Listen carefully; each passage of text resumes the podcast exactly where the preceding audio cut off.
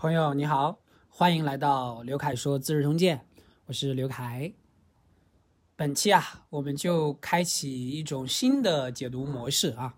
呃，因为很多的朋友反馈，对于古文的这一部分啊，比较比较拗口，听起来，然后也难以去理解。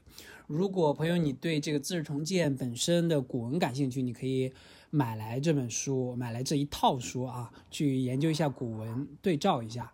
呃，接下来刘凯对这个《资治通鉴》的解读啊，就以白话为主，也是说对古文的一个非常精准的一个呃翻译与解读。呃，希望大家能够喜欢，也多多提出建议啊。呃，我们上期谈到了毛遂自荐的故事啊，以毛遂自荐的这个结尾还是非常强大的一个能量的结尾，来作为这个。周赧王周继武下的这一部分的故事，我们继续啊。今天我们就把赧王下这一部分给解读完。呃，还是发生在赧王的五十七年的故事啊。我们继续看，楚王呢，于是派申呃春申君统帅大军来前往营救赵国，魏王也派出大将晋鄙统帅十万大军前来营救赵国。这时候赵国有危难了，因为秦国向他发兵。秦王呢派出使者对魏王说：“我进攻赵国用不了几天就可以攻克。诸侯各国，你们有谁敢去营救赵国的？待我攻克赵国，必先吊打、调集大军来攻打他。”这个秦王是一个威慑啊。这时候魏王很是害怕。派人前去，令晋鄙呀暂时把军队驻扎在邺地，打着救赵的旗号，其实是暂时观望的态度。这时候魏王其实还是很聪明的啊，他不不进也不退，既保留这个支持赵国的希望，同时呢也不贸然前进去违背秦王的这个威慑。呃，后面呢又派将军辛元衍偷偷进入邯郸。通过平原君向赵王游说，想要与赵国啊一同尊秦王为帝。这时候有点怂了啊，来使秦国退兵。呃，当时啊，齐国有一个叫鲁仲连的人在邯郸，听说了这件事啊，魏王的这个偷偷的想求和，想想直接呃丧国来求和，呃，就来见这个辛元衍。将军说：“秦国是一个弃绝礼义而推崇杀人立功的国家。他的国君要是公然称帝于天下诸侯，那么我鲁仲连马上就跳到东海里去死，不愿意做秦国的百姓。何况魏国没能看清楚秦王称帝以后的危害。倘若秦王称帝的愿望真的实现了，我要让秦王把魏王剁碎煮成肉酱。”这时候，鲁仲连还是非常有气节的啊，也预测到了秦国称帝之后的危害。辛元衍将军闷闷不乐地说：“你凭什么能让秦王把魏王剁成肉酱呢？”鲁仲连说：“必然要这样呀，我给你细细说吧。当初九侯、鄂侯、文王这三个大臣是纣王宫中三位权势极重的诸侯。”这个是商纣王的时期啊，也是最近这个《封神》第一部的这个时代背景下的一个故事。九侯家里啊有个女儿长得很娇美，把她献给了纣王。纣王很是厌恶她，不喜欢这个献的这个女儿，于是啊把九侯，也就是这个女儿的爹剁成了肉酱，还是很残忍的。二侯呢，就这件事为九侯极力辩白。纣王啊。一下决心把恶猴制成了肉干儿，连连做了啊。文王第三个大臣听说了这件事啊，仅仅是长长叹了口气，哎，比较惋惜，什么都没说，也因此啊被拘禁在呃羑里长达一百多天，分明是想让文王去死。如今秦国是拥有万战万辆战车的大国。魏国也是拥有万辆战车的大国，同样是拥有万辆战车的大国，各自都有称王的名义，怎么见秦国打了一场胜仗就要追随秦王，把他尊为皇帝，我们向他俯首称臣呢？最后落得一个被人制成肉干、剁成肉酱的境地啊！是不是就像纣王一样？况且秦国如果没有得到制止而成功称帝，就要行使天子的礼制，来对天下诸侯发号施令，并且把诸侯各国的大臣进行调换，把他认为不称职的官员罢黜，转由他宠爱的人担任。他又要把自己的女儿和善于谄媚的契契机作为诸侯的嫔妃。来安插眼线，居住在魏王的王宫里，魏王还能安然处之吗？而将军又怎么样能让魏王对你一直保持宠爱呢？这是鲁仲连非常形象啊，非常深刻，拿史实来进行解释的一段论述。新元衍将军啊，起身向鲁仲连再三致歉，说：“我如今才知道是先生的闲事，先生是天下的闲事。”我这就出城回国，不再不敢再向赵王说尊奉秦王称帝的话了。燕武王逝世，他的儿子继承王位，即燕孝王。当初魏国的公子魏无忌，为人仁德又礼遇贤士，网罗到身边的食客有三千多人。魏国有一个叫做侯嬴的隐士，已经七十多岁了，家境比较贫寒，在大梁城北边的一个仪门做守门的小吏。呃，有一次，这个公子魏无忌啊，就大摆宴席招待宾客，他比较喜欢招来食客啊。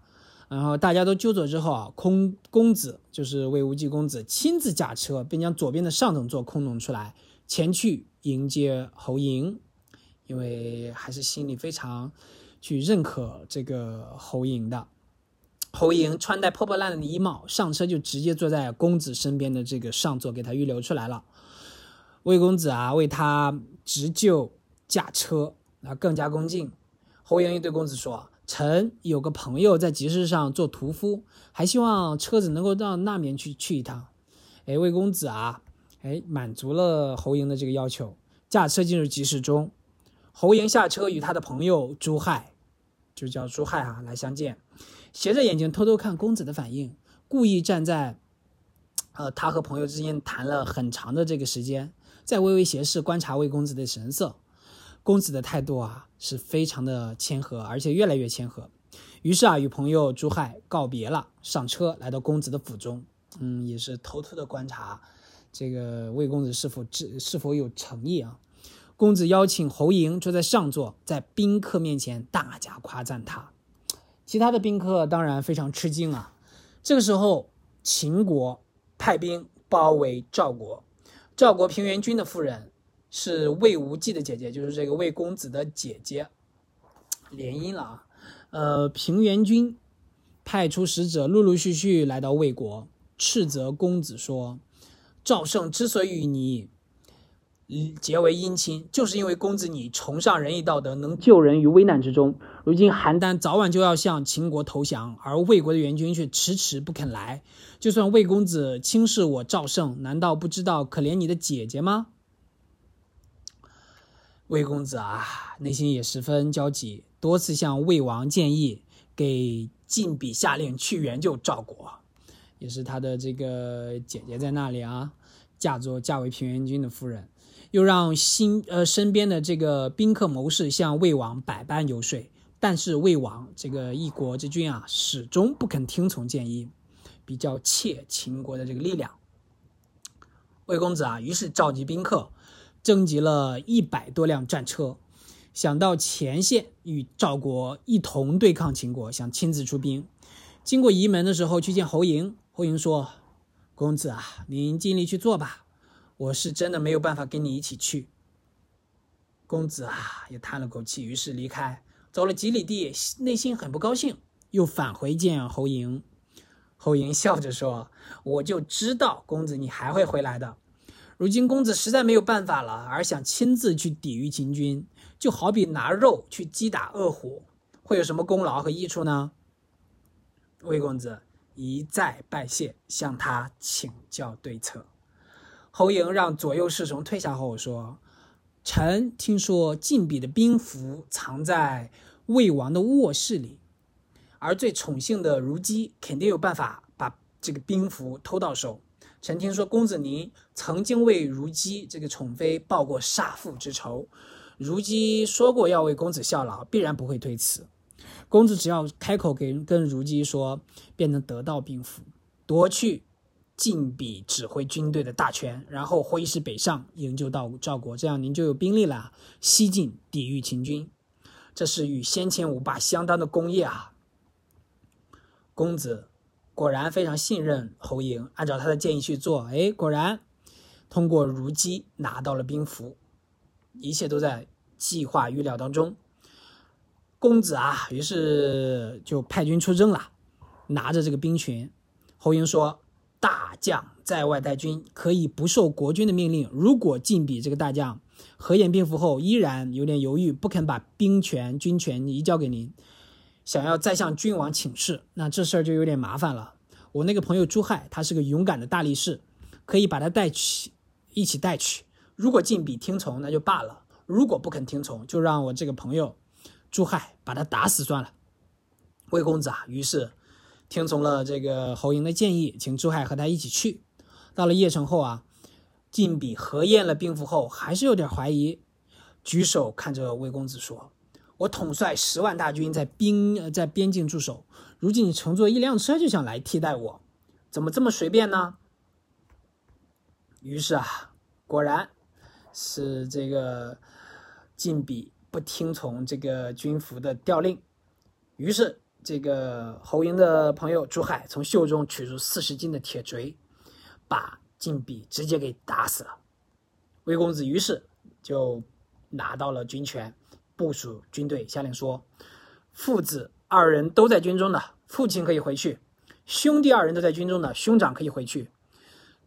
如果你独自一人没有兄弟的，可以回家侍奉父母。”就这样挑选出了八万精兵，率大军向前线进发。这个魏公子还是非常有仁义的啊，还是留了一一亿人一个家人，一家之中来延续香火。王和带兵围攻邯郸，很长时间都没有攻克，又与各诸侯国的援军先后交战，也没能取胜。这个是秦国的大将啊。武安君听到这事，说：“大王不肯听从我的建议，看看现在怎么样呢？”秦王听到这话，大怒。强行派武安军到前线统帅大军，说：“你觉得不行，你去。”武安军谎称病情加重，不肯前去，有点忤逆秦王的意思。我们再看看乃王五十八年，也就是前二五七年发生了什么？十月啊，秦王把武安君白起罢免了，比较不听话啊，贬为普通士卒，又把他发配到阴密。十二月，重新调集大军，屯驻在分城旁边。白起呢，因为生病，没有随军出征。各诸侯国联合向王和进攻。王和呢，接连战败，也是一个不堪大任的将军，是秦国的一个非常不利的一个局面啊。每天都有使者到咸阳告急。秦王呢，于是派人把武安军赶出去，不让他留在咸阳城内。武安军出咸阳城门西十里来了渡游。秦王与应侯等诸位大臣商议说：“当初武安君白起被贬黜时，面带泱泱不乐的表情，还有怨言。”秦王呀，于是非常狠心的派使者赐给白起宝剑自裁，以免有后患啊。武安君白起于是自杀身亡。秦国人对于他的死十分同情，城乡百姓都纷纷祭祀他。当初武安君白起啊，还是立了很多的功劳，对待百姓也是非常好，也是受到百姓的这个推崇，也对他做出了纪念。但是秦王还是非常冷酷无情的。再看魏国，魏公子无忌在邯郸城下进行与这个秦军进行交战，大败秦军，王和解除了对函关呃邯郸的这个包围，就撤走了。秦国大将。邓安平也被赵国包围，带领二万人向赵国投降了。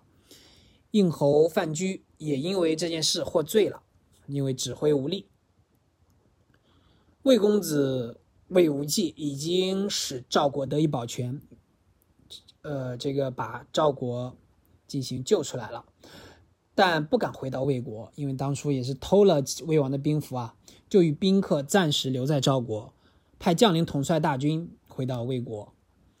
赵王与平原君商议，把五座城池分给魏公子无忌，来犒赏他。赵王安排人打扫干净后啊，亲自去迎接魏公子，以主人的礼节对待魏公子，领着魏公子由西侧台阶上殿。魏公子呢，侧着身子行酒进行辞让，顺着东侧的台阶登上大殿，说自己有罪啊，辜负了魏国魏王，对赵国也没有什么功劳，还是非常谦逊的啊。赵王与魏公子饮酒，一直喝到日落。因为魏公子十分谦让，一直没好意思说献给他五座城池的事。赵王把城池送给魏公子作为汤沐邑。魏国也重新把魏无忌封为信陵君。魏公子听说赵国有一位楚氏毛公。隐居在赌房里，另外有一位薛公隐居在卖酒的人家里，想见见他们两个，其实也暴露了他比较礼贤下士的一个本性啊，非常喜欢这个搜集乡间的呃人人异事奇事。呃，隐居在这两位的民间的这两位啊，也是非常有个性的，两人不肯与他相见。魏公子于是啊，趁着外出散步的机会，哎，制造了一个相遇的机会，与他们交往。平原君听说这件事啊，认为做错了。魏公子说：“我听说平原君十分贤明，所以才背弃魏国而去营救赵国。如今平原君结交的人，只不过是富家之人的行行为罢了，并不是来寻求真正的贤才啊。凭我的权势，而想要和这两个人结交，还一直害怕他们不同意。平原君难道还觉得这是羞耻吗？于是啊，收拾行囊准备离开。平原君赶紧脱下帽子向他道歉。”魏魏公子这才留了下来。平原君想要封赏鲁仲连，因为鲁仲连当初还是有一番十分英明的见解的啊。使者先后往返三次，终究不肯接受，又让人带着千金去为鲁仲连贺寿。鲁仲连笑着说：“啊，天下贤士最宝贵的是能够替人解除患难、解决纷争，而不求回报。”假如说是回报，那就是商家的做法啦。我还是不忍心那样做的，于是与平原君告别，终其一生都没有再与之见面。陆仲连啊，还是非常有风骨与气节的。我们再继续往下看，秦国太子的妃子叫华阳夫人，就太子妃啊，她呢没有子嗣，另一个妃子夏姬生了儿子。呃，叫嬴异人，异人呢在赵国通充当人质。秦国多次对赵国发动进攻，赵国也不按照礼节对待异人。呃，这个嬴异人啊是秦王的庶孙，而在国外充当人质，车马及衣食等用品也不是很充足，处境十分窘迫，不得志。这时候。杨卓的大商人吕不韦，那也是历史上非常有名的一个人啊。吕不韦来到了邯郸，赵国的邯郸，见到异人的处境，说：“这是可以囤积牟利的珍奇之货呀。”于是去拜见异人，对他说：“我能使你光大门楣。”这时候，这个秦王的这个庶孙赢异人笑着说：“还是先你使你的门庭光大吧。”比较不屑啊，吕不韦说：“你不知道我的门庭需要依靠你来光大。”这时候，异人心里啊知道他的意思，于是引他坐下，进一步商谈。吕不韦说：“秦王年迈了，太子呢对华阳夫人十分宠爱，但是呢，华阳夫人没有生下子嗣。你是，你有二十几个兄弟，你是二十几个兄弟当中呢。”子熙要继承秦国大业的，世昌呢又对他进行辅佐，你排行在中间，又不是特别受宠爱，再加上长时间在诸侯国当人质，在赵国，对不对？假如太子继承王位，你就很难再争立为子嗣。一人说：“那该怎么办呢？吕不韦说：“能确立嫡子的只有华阳夫人一个人。我虽然没有什么钱财，但愿带上千金，替你向西到秦国，想办法让他把你立为嫡子，让华阳夫人把你立为嫡子。”这个赢异人就说：“如果你的计策真的实现了，我愿意把秦国让给你一半，与你平分天下。”吕不韦啊，于是满怀信心的拿出了自己的五百金，送给了异人，让他来结交天下士人，呃，还是让他来积累实力的。又拿出了另外五百金，收齐收集这个奇珍异宝，自己带进向西进入秦国，来拜见华阳夫人的姐姐。哎，又通过这个他姐姐的关系啊，把奇珍异宝献给华阳夫人。还是很聪明的啊，没有直接比较这个功利性的拜见华阳夫人，通过他姐姐是来引入。姐姐啊，对他称赞异人的贤明，身边的宾客也半遍布天下，还日念日夜思念太子，思念华阳夫人，哭泣着说：“一人把华阳夫人当做上天来看啊。”这个夫人听到这句话，十分高兴，也是比较心动啊。吕不韦又通过他的姐姐向华阳夫人说道：“靠美貌来侍奉他人，年老色衰，恩爱就减少了。如今夫人虽然受宠，却没有儿子。如果不趁现在年轻时，在诸王子中挑选一个贤明孝义的人，孝义的这个王子立为嫡子，等到姿色不在的时候，宠爱也减少了。到时候就是想开口说话，也没有很多机会了。如今呢？”赢异人十分贤明，他也非常的敬爱您，想念您。他知道自己排行居中，没有机会被立为嫡子。假如夫人您在这个时候把他提拔上来，异人就从无国而成为有国，夫人您也从无子变为有子，终身就可以受到秦王的尊崇了啊。华阳夫人，您觉得怎么样呢？华阳夫人啊，觉得他说的对。就趁着合适的机会对太子说啊，我觉得异人十分贤明，各国往来的人都对他赞誉有加。又哭着说啊，你比较撒娇啊，我很不幸没能生下儿子，我真的希望把赢异人收为自己的儿子，这样我后半辈子也有一个依靠啊。太子还是比较宠这个华阳夫人的，就答应了他。给华阳夫人雕刻玉符，约定把赢异人立为子嗣，又送给异人厚礼，请吕不韦辅佐他。从这以后啊，赢异人的名声就在各诸侯中传开了。哎，果然如吕不韦的这个计策所料，他们就慢慢的、暗暗的积蓄实力，平步青云。吕不韦啊，从邯郸的几位美女中。娶了一位同居，而且让这位美女啊也怀了他的身孕，而且知道他已经有了身孕。有一次，赢异人和他一起喝酒，异人看见那个美女啊，就请吕不韦把她赠给自己。呃，其实也是在吕不韦的这个算计当中。吕不韦啊开始假装恼怒，后来啊真的把这个他赐给了赠给了异人。也是说，呃，很是不忍心啊，说明他也是，呃，在艺人面前彰显了他的这个忍痛割爱的这种情谊。过了一年后啊，这个这个女子，这个美女，生下了一个儿子，叫嬴政。呃，听到这个名字，我想，呃，在座的这个各位朋友都知道嬴政是谁吧？哈，艺人啊，就把他。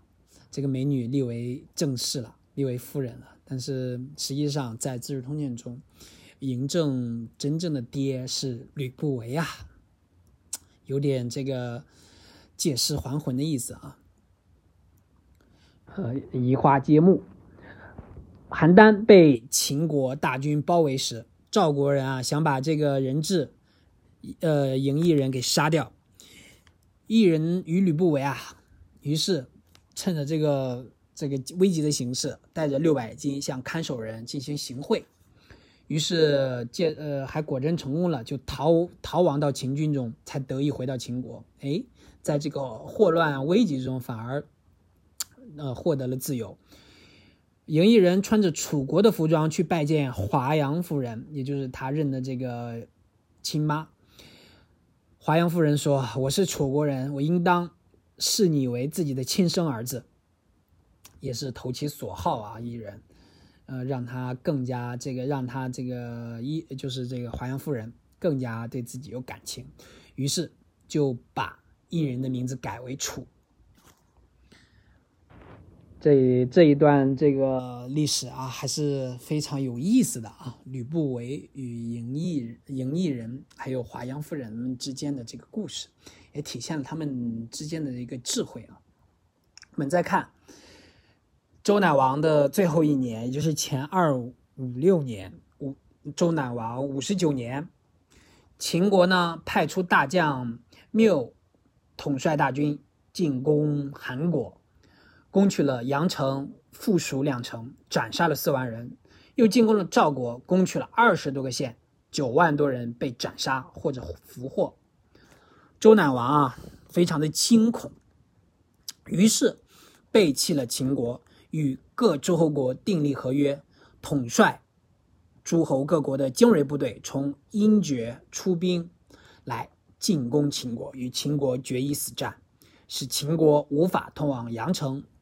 秦王派出大将缪向西周进攻，周赧王亲自来到秦国，向秦国叩头谢罪，认怂了，把周王室的三十六座城邑以及三万多百姓全部了献给了秦国以求和，实在实力不济啊。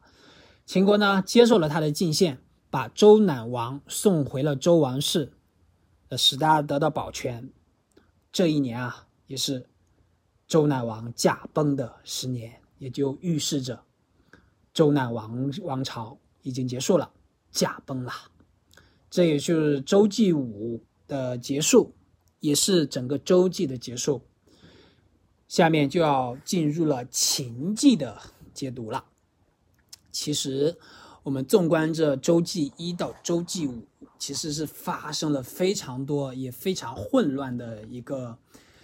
呃，一个历史啊，各国，呃，战国七雄之间的交锋，呃，合纵捭阖之间的大计谋与以及各个历史人物之间的这个交锋，嗯，也在历史中留下了或多或少浓墨重彩的一笔。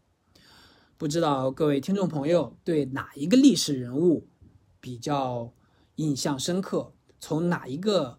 或大或小的人物中，学到了很多的智慧呢。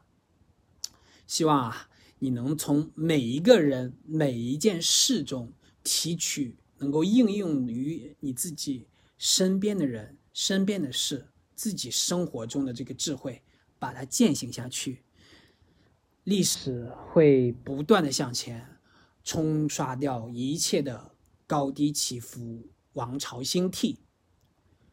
我们只能从这起起落落中提取中提取出那种永恒的智慧与深意，应用在自己不断向前的人生中，也不辜负自己的韶华，活出自己人生的价值。其实自己回望这一生，也是一个起起伏伏、潮起潮落，也会有自己的浓墨重彩，也会有自己的。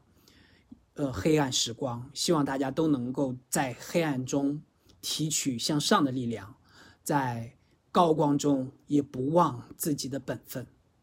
好，我们下期再见，就开启秦记的解读。希望大家能够继续关注刘凯说《资治通鉴》，我们下期再见。